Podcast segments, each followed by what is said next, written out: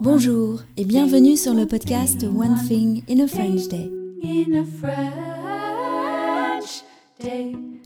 Aujourd'hui, mercredi 27 septembre 2023, cet épisode, le numéro 2279, s'intitule Si j'étais une œuvre d'art, je serais. J'espère que vous allez bien et que vous êtes de bonne humeur. Je m'appelle Laetitia, je suis française, j'habite près de Paris et je vous raconte au travers de ce podcast un petit bout de ma journée.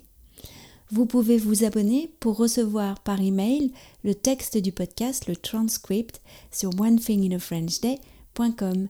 Il existe en deux versions, le texte seul ou la version enrichie à 5,90€ par mois. Tout est expliqué sur le site du podcast. Si j'étais une œuvre d'art, je serais. Maman, on va faire connaissance avec nos correspondants au Texas, a dit Michaela en rentrant de ses cours. il faut rédiger un petit texte qui commence par Si j'étais une œuvre d'art, je serais. Comme ça, je vois pas quelle œuvre d'art je pourrais être. Plus tard à table, nous en avons discuté à nouveau. J'aimerais être une œuvre d'art qui relie la France et l'Italie, a dit Michaela. La Joconde, c'est ce qui vient tout de suite à l'esprit, ai-je commencé.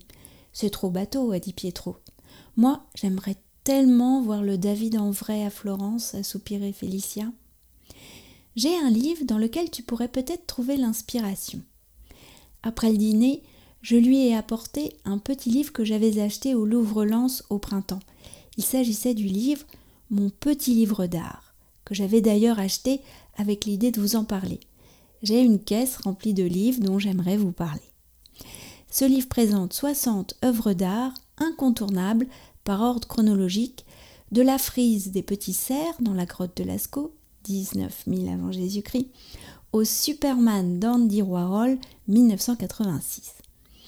C'est un livre pour enfants, mais qui permet d'éveiller sa curiosité grâce à des textes qui présentent les œuvres à l'aide d'un vocabulaire précis et adéquat.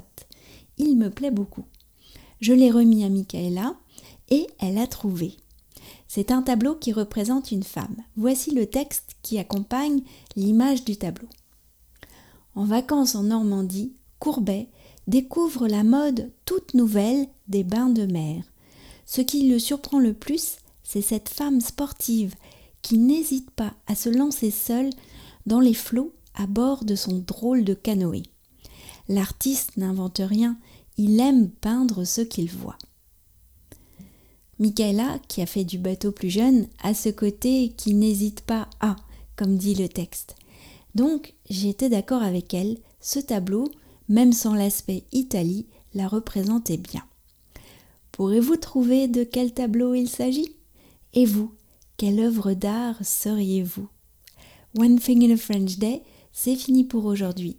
Je vous retrouve vendredi pour un nouvel épisode du podcast. À bientôt, au revoir.